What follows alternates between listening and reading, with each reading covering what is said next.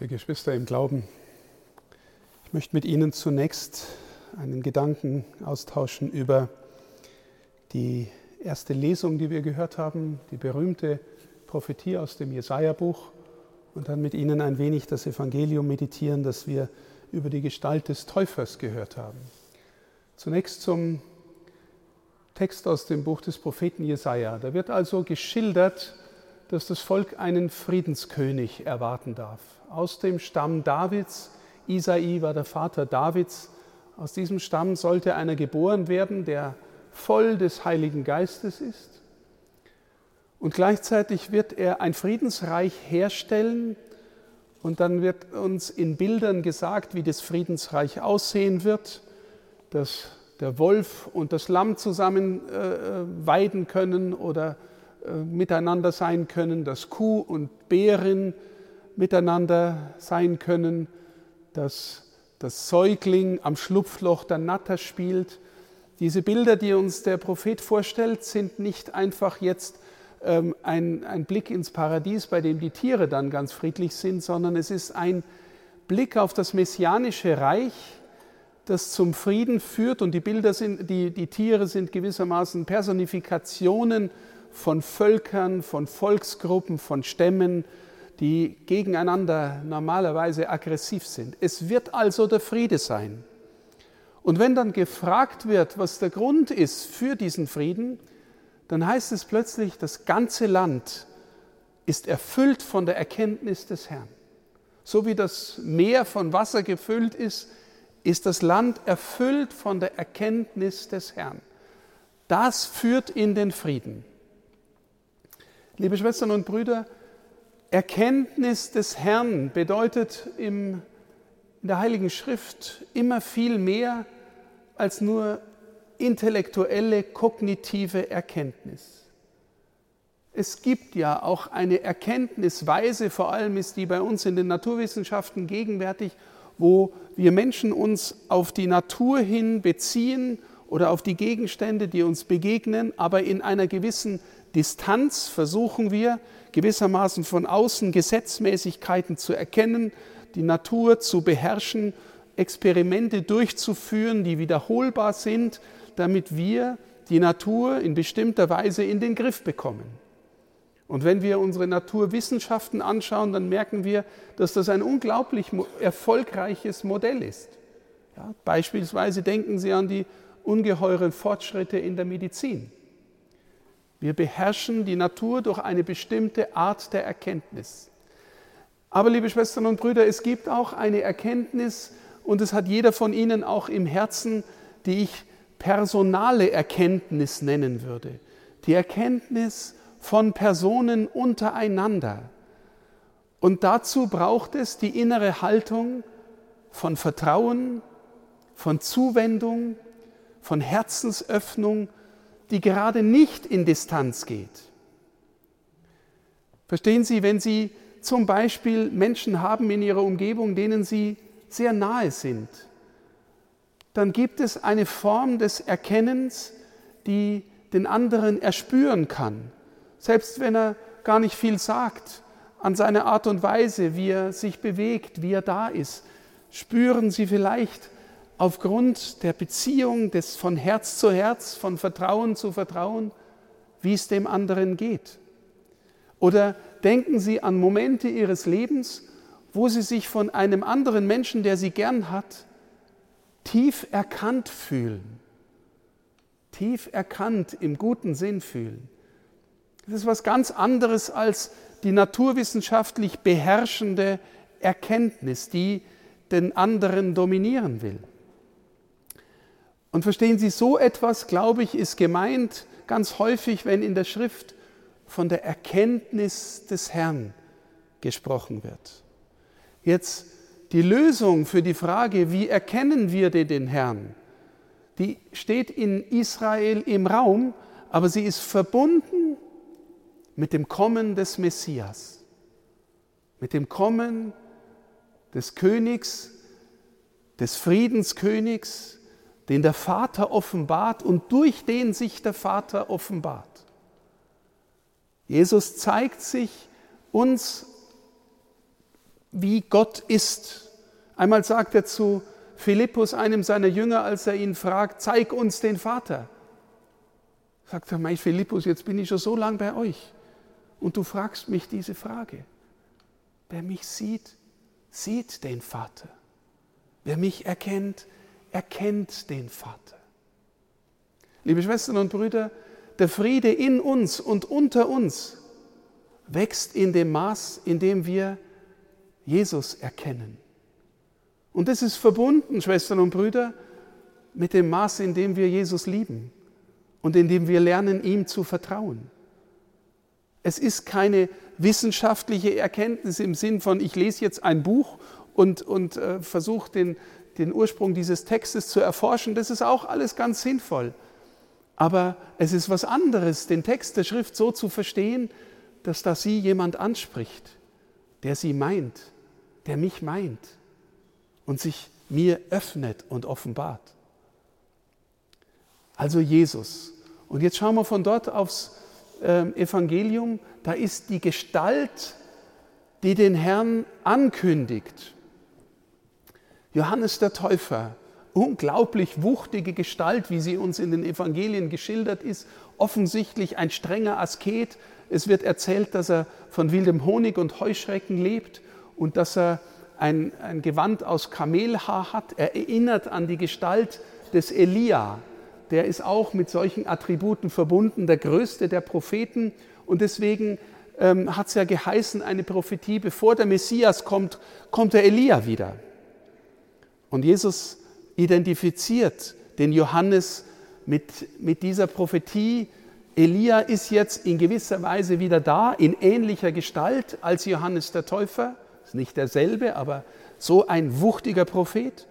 Und der kündigt ihn an. Und er kündigt ihn an in der Weise, dass er sagt, kehrt um. Er ist ein Bußprediger. Kehrt um. Das heißt, wenn denn der Messias kommt, dann müssten wir vorbereitet sein. Und wie müssten wir vorbereitet sein? Naja, der Johannes gibt uns äh, nicht in dem heutigen Evangelium, aber in der Lukas-Version einige Hinweise. Da kommen normale Menschen und sagen, was machen wir denn? Was soll man denn tun? Ja, sagt er, wenn ihr zu viel Kleidung habt, dann gebt denen etwas, die keine haben. Wenn ihr zu viel zu essen habt, gebt denen, die nichts haben. Ähm, den Soldaten, die ihn fragen, was soll man denn tun? Sagt, er wendet halt keine Gewalt an. Seid, misshandelt niemanden, tut nur einfach euren Dienst, was euch aufgetragen ist. Und den Zöllnern, die die verruchendsten waren in der Antike in Israel, denen sagt er, nehmt nicht mehr als festgesetzt ist. So, das sind jetzt Regeln, die eine, sagen wir mal, menschliche Gerechtigkeit ähm, hervorbringt. Also wenn wir einigermaßen gerecht leben wollen miteinander, dann würden wir so agieren. Das bereitet uns innerlich vor auf den, der da kommt.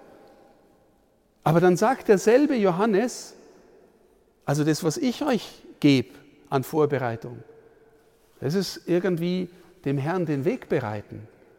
Aber dann kommt einer, der tauft euch mit Wasser, nicht nur mit Wasser, sondern mit Heiligem Geist und mit Feuer. Und das bedeutet, liebe Schwestern und Brüder, das, was ich euch jetzt an Gerechtigkeitsmaßnahmen empfehle, die dem vorausgehen sollen als Zeichen eurer Umkehr, das ist nichts Besonderes im Verhältnis zu dem, was der euch bringt. Feuer und Heiligen Geist. Wie drückt sich das jetzt aus in der Frage nach der Gerechtigkeit? Wir hören in der Bergpredigt Worte wie, wenn dich einer nach einem Hemd fragt, dann lass ihm auch den Mantel. Wenn dir einer was, von dir einer was borgen will, besorg's, äh, verlang's nicht zurück. Wenn einer eine Meile mit dir gehen will, geh zwei mit ihm. Wenn dich einer auf die eine Backe haut, dann halt ihm auch die andere hin. Verstehen Sie? Das ist ein überfließendes Maß an mehr als bloßer Gerechtigkeit, sondern es ist einfach Liebe, die sich verschenkt. Und liebe Schwestern und Brüder, wenn wir das lesen, Hand aufs Herz, da denkst du, das macht doch kein Mensch. Wenn dich einer auf die eine Backe haut, halt ihm auch die andere hin. Das macht doch kein Mensch. Und wenn ich was herleihe, was mir gehört, dann will ich es doch wieder zurückhaben. Das sagt doch jeder Mensch. Und der Herr Jesus sagt sowas. Verstehen Sie, das ist eine Herzensöffnung, die überfließt, die Heiliger Geist ist. Warum? Na, weil er so ist. Weil er sein ganzes Leben gibt und sich unfassbar klein macht, damit er in uns wachsen kann und in uns größer werden kann. Und in uns etwas bewirken kann, dass wir anfangen, auch aus Feuer und Heiligem Geist zu leben. Und jetzt, liebe Schwestern und Brüder, wie fängt denn das an in mir, dass ich auch so werde? Weil jeder von uns erkennt wahrscheinlich in dem, was ich jetzt sage, und ich sage das auch zu mir, seine eigene Durchschnittlichkeit. Ein Weg ist natürlich das Gebet. Und zwar, wissen Sie, nicht einfach ein Gebet, oder jedes Gebet ist gut, gell? aber ich will jetzt kein Gebet irgendwie denunzieren, weil wir dürfen mit allem kommen, was, äh, wir dürfen mit allem kommen, was wir auf dem Herzen haben. Wir, wir sind vor Gott wie Kinder und manchmal, wissen Sie, wenn Sie an Ihre eigenen Kinder denken oder selbst Kind waren und was Sie alles von Mama und Papa wollten, seien Sie froh, dass die nicht alles erfüllt haben, was Sie wollten. Also wir dürfen mit allem kommen, auch wenn nicht immer alles erfüllt wird. Aber ein Gebet, das, das lernt einfach so vor Gott zu sein, weil wir, weil wir ihn kennen und lieben wollen, weil wir erspüren wollen, wie er vom Innersten her ist, wie, wie er von uns erkannt werden will. Die, das Land ist erfüllt von der Erkenntnis des Herrn. Spürt man uns Christinnen und Christen an, dass wir durch unser Gebet hineinwachsen in die Erkenntnis des Herrn, liebe Schwestern und Brüder, dass wir dem ähnlicher werden, den wir lieben. So wie wir immer, wenn wir etwas intensiv lieben, das darf in uns wirklich sich auswirken. Das, das erwirkt in uns eine gewisse Ähnlichkeit. Denken Sie nochmal an das Verhältnis von Eltern zu kleinen Kindern. Menschen, die Kinder haben, lassen sich ganz tief runter auf ihr Kind ein. So wie sie mit dem Kind sprechen, so wie sie mit dem Kind kommunizieren und umgehen. Es ist ein sich ganz tief runterbeugen, damit das Kind groß werden kann. Ein Erkennen des Kindes von innen her. Und das Kind erkennt die Mama oder den Papa von innen her. Und da ist ein Verhältnis, das tiefer ist als nur ein äußeres Bescheidwissen. Und wir sind berufen, liebe Schwestern und Brüder, Erkennende des Herrn zu sein. Durch die Sakramente, durch die immer wieder erneuerte Umkehr, durch unser Gebet. Deswegen, liebe Schwestern und Brüder, ich bin so dankbar, dass es in unserem Bistum Beterinnen und Beter gibt, die, die auch ausharren vor dem Herrn, die sich einfach aussetzen im Schweigen, in der Stille. Das muss man auch aushalten können leise werden vor ihm. Aber wer das, wer das sich zur lieben Gewohnheit gemacht hat, der weiß, dass es, dass es Herzen verändert, weitermacht, offen macht für den anderen, füreinander, vor allem für den Herrn, dass er uns wirken kann. Gebet heißt auch sich klein machen vor ihm, bewusst werden, er ist Gott, ich bin ein Geschöpf, ich bin nicht Gott. Ich hänge von ihm ab, von seiner Huld, von seiner Gnade, von seiner Gegenwart. Und darauf vertrauen lernen, daraus gehen lernen, daraus lieben lernen. Dort wird, da kommt ein Sprechen über den Herrn heraus und ein Handeln aus ihm, das verändert, das anders ist, als so wie die Welt halt ihre Gerechtigkeit lebt oder sucht. Nicht, dass das schlecht wäre, aber das geht darüber hinaus. Liebe Schwestern und Brüder, Danke, dass Sie Gebetsgemeinschaft bilden in unserem Bistum. Danke, dass wir in dieser Weise auch heute miteinander diesen Vorabend des Advents feiern dürfen und den Patroziniumstag unserer Barbara-Kapelle. Bitten wir den Herrn, dass er uns erfüllt, dass er uns betende Herzen schenkt, die Sehnsucht nach Gebet, die Sehnsucht nach mehr Erkenntnis von ihm schenkt, dass wir hinausgehen können in die Welt und die Menschen vielleicht an uns merken, das, was dich erfüllt, gell? danach sehne ich mich auch. weil es ist mehr, als nur die Welt alleine geben kann. Die Welt alleine kann Macht geben, Vergnügen geben, Reichtum geben, äh, Anerkennung geben. Und danach sehnen wir uns. Aber wenn Sie sich fragen, wie diese vier Klassiker unserer Sehnsüchte, wie die verwandelt werden im Gebet, die Sehnsucht nach Reichtum, nach materieller Sicherheit, wird verwandelt in die Erkenntnis dessen, dass ich mit dem größten Reichtum der Welt beschenkt bin, wenn der Herr bei mir ist. Die Sehnsucht nach Anerkennung von den anderen wird hoffentlich verwandelt in die, Sehns in die Erkenntnis dessen, dass ich wirklich von Gott gesehen bin und ein Kind Gottes bin. Die Sehnsucht nach Macht und Einfluss verändert sich durch die inneren Intimität mit dem Herrn in eine geistliche Autorität, die wirkt bei denen in den Herzen der anderen, die dort Einfluss ausüben kann, Autorität ausüben und wachsen lassen kann.